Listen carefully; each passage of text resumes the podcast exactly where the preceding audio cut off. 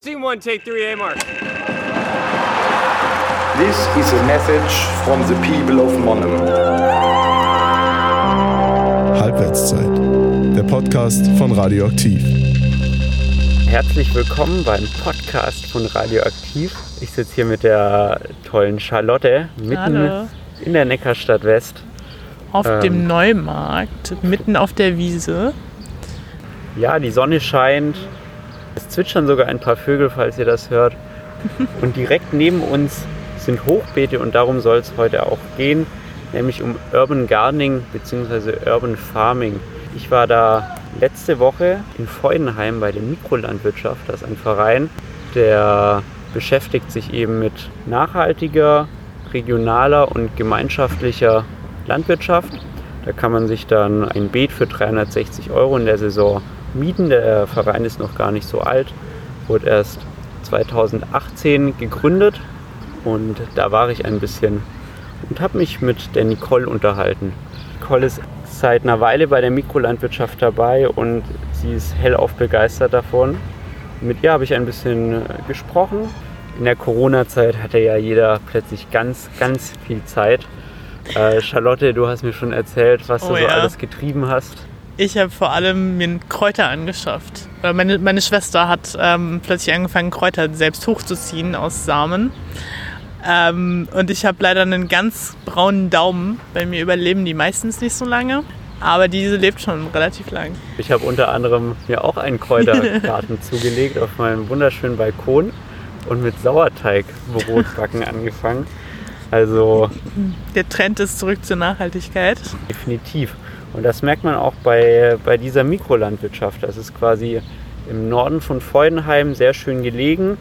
Das ist quasi ein Feldstück und das wird unterteilt in lauter 100 Quadratmeter große Flächen für 360 Euro, was auf den ersten Blick etwas viel scheint, kann man sich da 100 Quadratmeter mieten und dann einfach mit anderen Gärtnerinnen und Gärtnern das Ganze bestellen.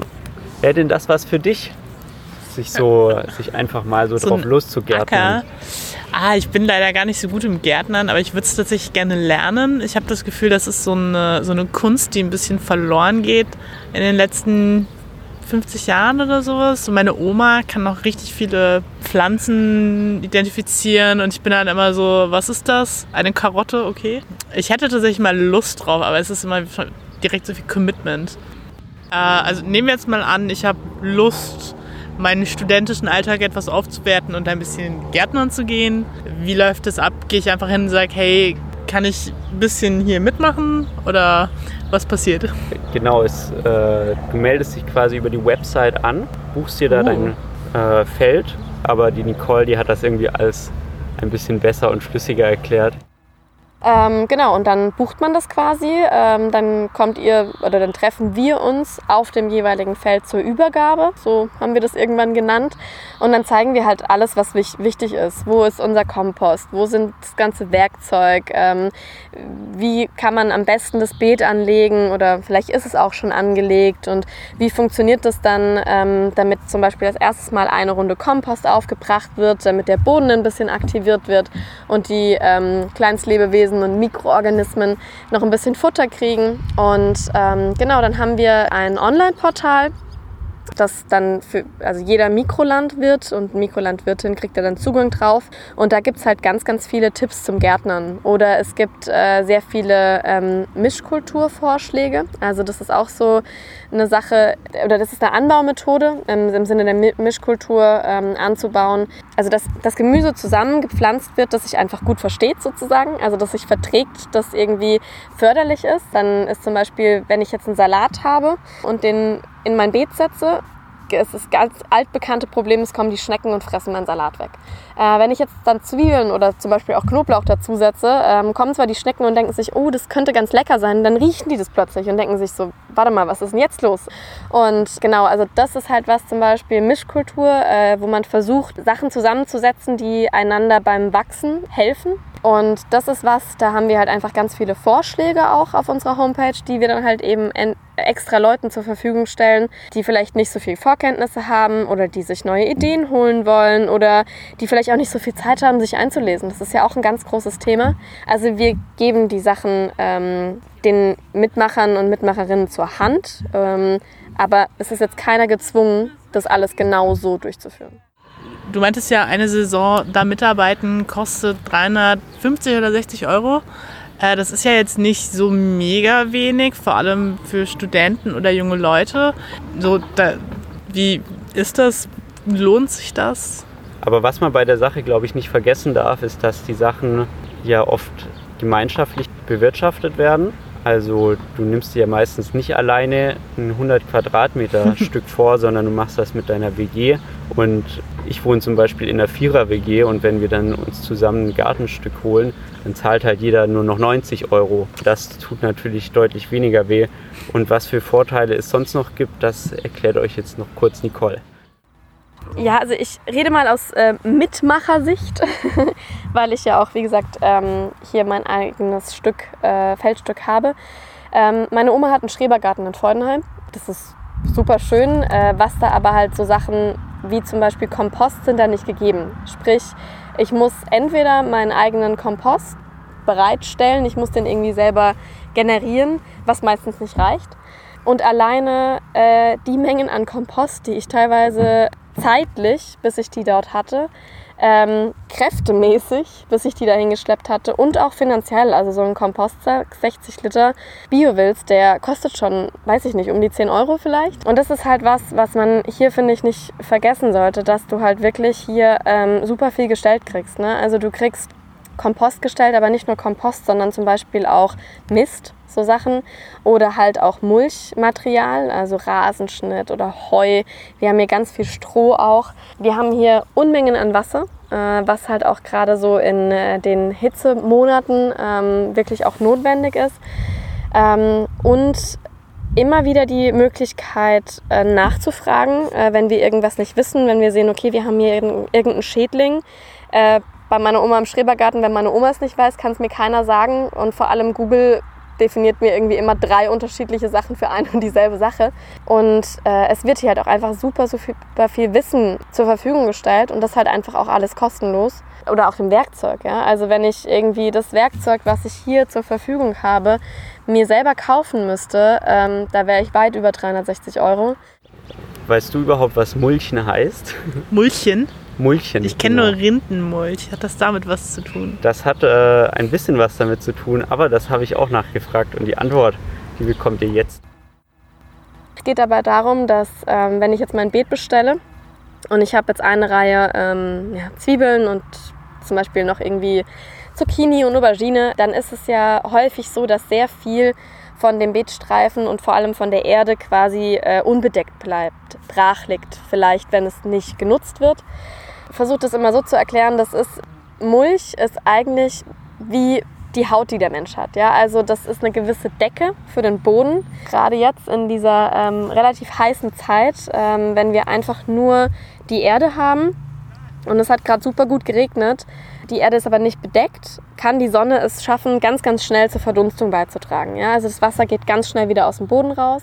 Wenn ich jetzt äh, relativ viel mulche, äh, immer wieder, ist es einmal ein ganz, ganz großer Sonnenschutz. Ja? Also das Wasser bleibt deutlich mehr im Boden was zum einen für mich ein ganz großer Vorteil ist, weil ich nicht so viel gießen muss. Aber es ist gleichzeitig auch Nahrungsmittel für die ähm, Regenwürmer, für die Mikroorganismen. Also zum Beispiel frischer Rasenschnitt oder schon leicht angetrockneter Rasenschnitt ist immer noch ein Produkt, das ja mit der Zeit ver vergärt oder sich zersetzt.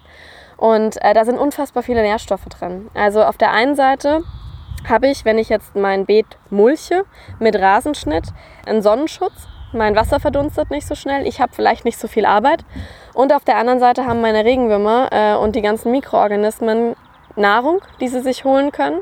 Und äh, das ist auch was, da versuchen wir ganz stark darauf zu achten, dass man einfach im Einklang mit der Natur arbeitet. Ja? Also dass man Ähm, dadurch, dass wir den, dem Boden ja Nährstoffe entziehen und den Regenwürmern vielleicht die eine oder andere Nahrungsgrundlage dadurch, denen auch immer wieder was zu geben und denen immer wieder Futter zu geben, weil dann sind die happy, ja? dann haben die ihr Essen, die äh, hinterlassen ihre Hinterlassenschaften, die ziehen ihre Bahnen durch die Erde oder durch den Boden und machen uns den Boden quasi krümelig. Und das ist eigentlich was, was wir wollen. Wir brauchen einen gut durchlüfteten, wir brauchen einen lockeren und einen humusreichen Boden, damit wir einfach auch einen hohen Ertrag oder, oder allgemein einen guten Ertrag haben, damit unsere Pflanzen überhaupt gut wachsen können. Ihr merkt vielleicht schon, bei der Mikrolandwirtschaft Mannheim handelt es sich um keinen gewöhnlichen Kleingartenverein. Was macht den Verein so besonders? Also erstmal ist es zwar natürlich wir der Verein, der natürlich gewisse Vorgaben hat. Also zum Beispiel, dass wenn jetzt die Leute ähm, ihr Gemüse düngen wollen, äh, dass sie das halt eben nicht mit Pestiziden tun. Also dass wir biologisch da äh, schon den Fokus drauf legen. Aber äh, ja, wir versuchen sehr stark im Sinne der ähm, Permakultur quasi äh, zu arbeiten. Wir versuchen auch mit Mischkulturen zu arbeiten, sprich wir haben jetzt halt nicht ein Feld nur voller Zwiebeln zum Beispiel oder voller Kartoffeln, sondern versuchen einfach äh, dazwischen auch anderes Gemüse oder auch Blumen und Kräuter zu setzen, das eben dann halt auch die Artenvielfalt fördert, ähm, aber eben auch dazu führt, dass eventuell mögliche Schädlinge abgehalten werden oder auf eine andere Pflanze fokussiert sind und dann eben vielleicht nicht unbedingt dann äh, den Salat komplett zerfressen ähm, oder je nachdem, wie man das einfach aufbaut. Und was bei uns halt auch äh, wirklich wichtig ist, wir haben um die Acker herum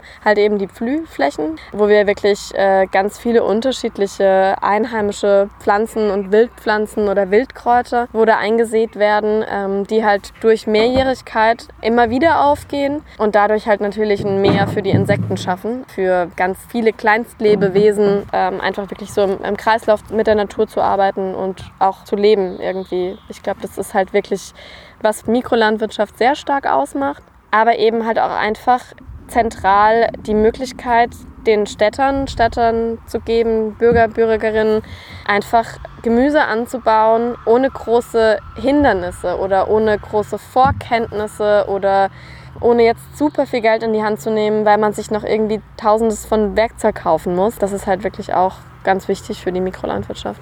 Also es ist zum einen ja nicht unbedingt nur diese Bildungskomponente, die die Mikrolandwirtschaft eigentlich hat, sondern irgendwie auch eine ganz stark soziale Komponente, ähm, dass wir eigentlich versuchen, die Stadt vielleicht ein bisschen lebendiger zu machen und vielleicht auch ein bisschen ja, schöner. Ähm, Wenn es jetzt zum Beispiel hier so einen Gemeinschaftsacker gibt, dann äh, können die Nachbarn, äh, die hier alle direkt in der Straße wohnen, hier rausschauen und haben ein unfassbar artenreiches, vielfältiges und buntes Meer an Blumen, das sie sich sehen, äh, sehen können. Also ich finde das irgendwie großartig, wenn ich das hätte. Die ähm, Resonanzen haben wir auch immer wieder. Und es bringt halt die Menschen auch einfach irgendwie zusammen. Ne? Also es geht halt auch darum, dass zum Beispiel hier die unterschiedlichsten Leute ähm, ihre Flächen pachten und äh, sich dann gegenseitig irgendwie auch helfen können oder sich halt vielleicht dann auch irgendwelche Nachbarschaftstreffen dann initiiert werden oder irgendwelche ja, Ideen oder auch Wissen ausgetauscht wird, dass zum Beispiel der eine weiß, okay,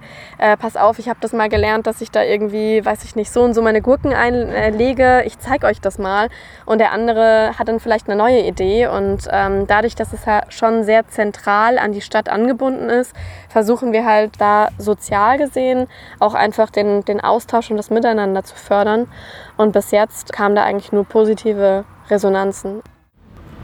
Dieser Verein hat sich sozusagen auf die Fahne geschrieben, das alles in Permakultur zu machen. Dabei ist es wichtig, erstmal zu verstehen, dass damit nicht eine gewisse Pflanzenkultur oder eine, oder eine Art, wie die Pflanzen gesetzt werden, gemeint ist, sondern es ist vielmehr eine Philosophie, das Gesamtheitliche zu sehen. Es gibt zum Beispiel auch auf dem Gelände Nistkästen, wo sich Vögel einnisten können oder es gibt auch Insektenhotels, das war tatsächlich das erste Insektenhotel, wo wirklich Insekten drin gewohnt haben, was ich in meinem Leben gesehen habe. Und es gibt um die Äcker, um die Flächen, die quasi bebaut werden, gibt es auch Blühwiesen, wo quasi heimische Pflanzen, heimische Blumenmischungen gesät werden. Und da leben dann auch ganz viele Vögel. Und ja, Charlotte, du hast gerade schon den, den Garten von deiner Oma angesprochen. Ich fand es immer super schön hat mir auch immer richtig Spaß gemacht, äh, da die Sachen zu ernten. Ich habe natürlich nie selber mitgeholfen, sondern nur dann, Natürlich nicht. äh, nur dann die Sachen gegessen. Aber ich finde, es, es war schon ein ganz anderes Gefühl. Ja, definitiv. Man hat da natürlich auch noch viele gute Kindheitserinnerungen dran. Ähm, ich bin als Kind auch unglaublich gerne geklettert und ich erinnere mich noch sehr, sehr gut an äh, den Kirschbaum, den wir im Garten hatten, auf dem ich äh, viel Zeit verbracht habe.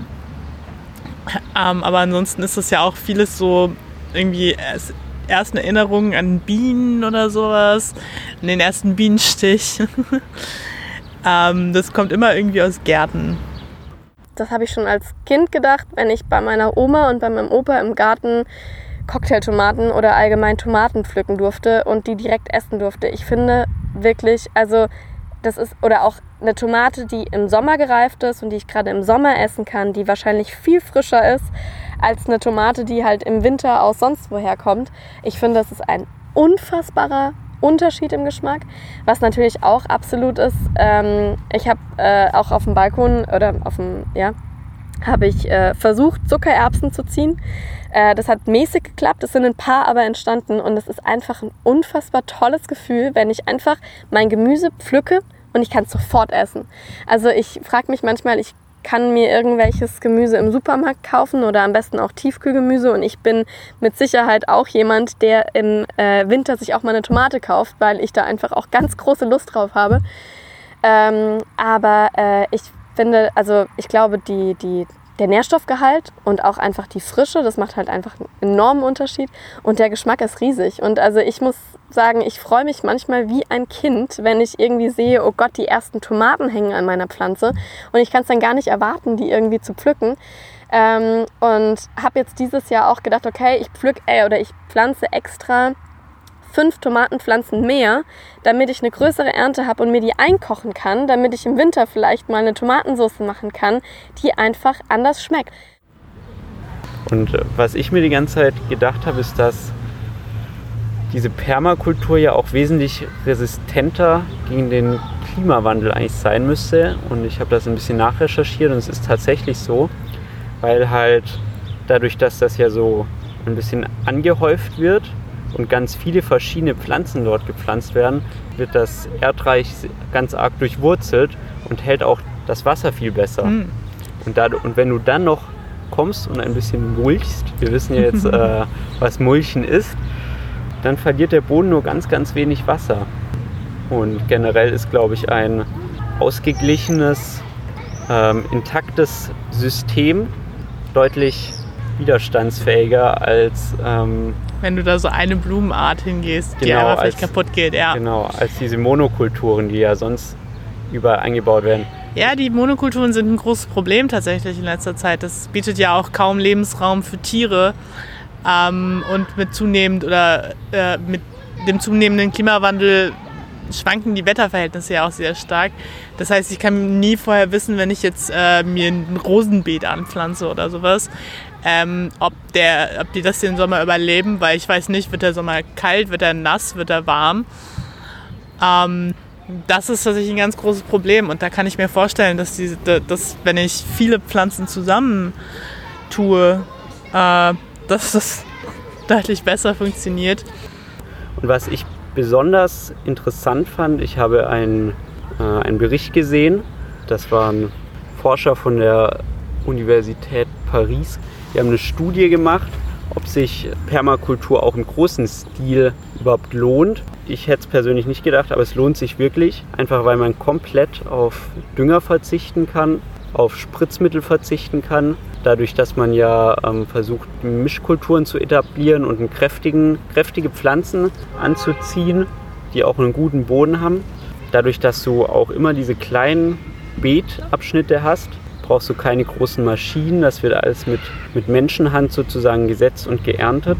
Und dadurch, dass alles von Hand gemacht wird, kannst du, das, kannst du die, die Pflanzen auch viel enger setzen. Das heißt, Mm. du hast viel, Ja. viel mehr Pflanzen auf gleicher Fläche. Von daher ist bestimmt ist sehr arbeitsintensiv, habe ich das Gefühl, im Kleinen. Und wenn sich das natürlich auch im großen Stil wirklich wirtschaftlich lohnen wird, das wäre natürlich fantastisch. Mhm. Wenn wir vielleicht alle bald in einer etwas schöneren Welt leben. Wir sitzen ja gerade auf dem Neumarkt. Wäre es irgendwie eine Idee, so äh, eigentlich könnte man das komplette Stück hier auch zu einem Garten umwandeln. Stimmt. Was natürlich super schön wäre, weil wir, wir nehmen euch mal mit. Wir sehen hier eigentlich nur Brachfläche. Ja. Hier, hier wächst Gras. Ich würde mal sagen, wir sitzen hier gerade auf 500 Quadratmeter Unkraut. Genau, Unkraut trifft das, glaube ich, ganz gut. Und wenn man sich einfach mal vorstellt, man nimmt hier einen, einen Kreis in der Mitte und macht von da weg sternförmige Beete und jeder bewirtschaftet das irgendwie ein bisschen. Das wird super schön aussehen und es wird definitiv die Neckarstadt aufwerten. Also wenn hier irgendein Stadtplaner von Mannheim zuhört, das wäre unser Tipp. Die Mikrolandwirtschaft hat natürlich auch noch selber große Pläne. Was das Ziel von Nicole persönlich ist mit der Mikrolandwirtschaft, das habe ich sie auch noch gefragt. Was, glaube ich, unsere Vision ist, ist, dass wir um ganz Mannheim herum Gemeinschaftsäcker initiieren können. Ja, also dass es irgendwie so wie so ein Grüngürtel von Gemeinschaftsäckern geben könnte. Das wäre irgendwie, glaube ich, ein ganz großer Traum für die Mikrolandwirtschaft. Ähm, es muss ja auch keine Gemeinschaftsäcker sein, es könnten auch theoretisch Gemeinschaftsgärten sein mit Hochbeeten. Ähm, aber dass halt einfach wirklich dieser äh, gemeinschaftliche Gemüseanbau einfach ein bisschen mehr verbreitet wird in Mannheim. Ich glaube, das ist ein Punkt. Natürlich haben wir sehr viel Schrebergärten und wir haben auch viele Urban Gardening Projekte.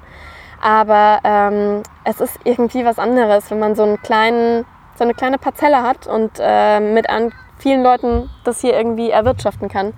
Äh, das macht irgendwie ja, also das ist echt absolut ähm, wünschenswert, dass wir uns irgendwie so ein bisschen verbreitern können und einfach den Leuten hier mehr mit an die Hand geben können, wo unser Essen herkommt, wie unser Essen wächst und vor allem, was es für einen unfassbaren Geschmacksunterschied machen kann, wenn ich jetzt hier meine Tomate gerade vom, von meiner Pflanze ernten kann oder wenn ich sie irgendwie kaufe und die hat irgendwie tausende Kilometer hinter sich. Die Visionen vom Verein und von Nicole sind also durchaus ambitioniert. Die Mikrolandwirtschaft vereinigt viele interessante Ansätze. Eine selbstbestimmte Landwirtschaft, die weder Mikroorganismen im Boden noch Regenwürmer, Bienen, Käfer oder verschiedenste Vögel vergisst. Am Ende lohnt sich das Ganze nicht nur wegen des Ertrags, selbst angebaut schmecken die Sachen natürlich auch ganz viel besser. Ob Permakultur auch im großen Maßstab funktioniert, wird die Zukunft zeigen. In Mannheim jedenfalls verschönern die Kleingärten schon jetzt das Stadtbild. Bleibt zu hoffen, dass die verschiedenen Urban Farming Flächen immer größer werden und die Stadt einer blühenden Zukunft entgegengeht. Wir bedanken uns fürs Zuhören.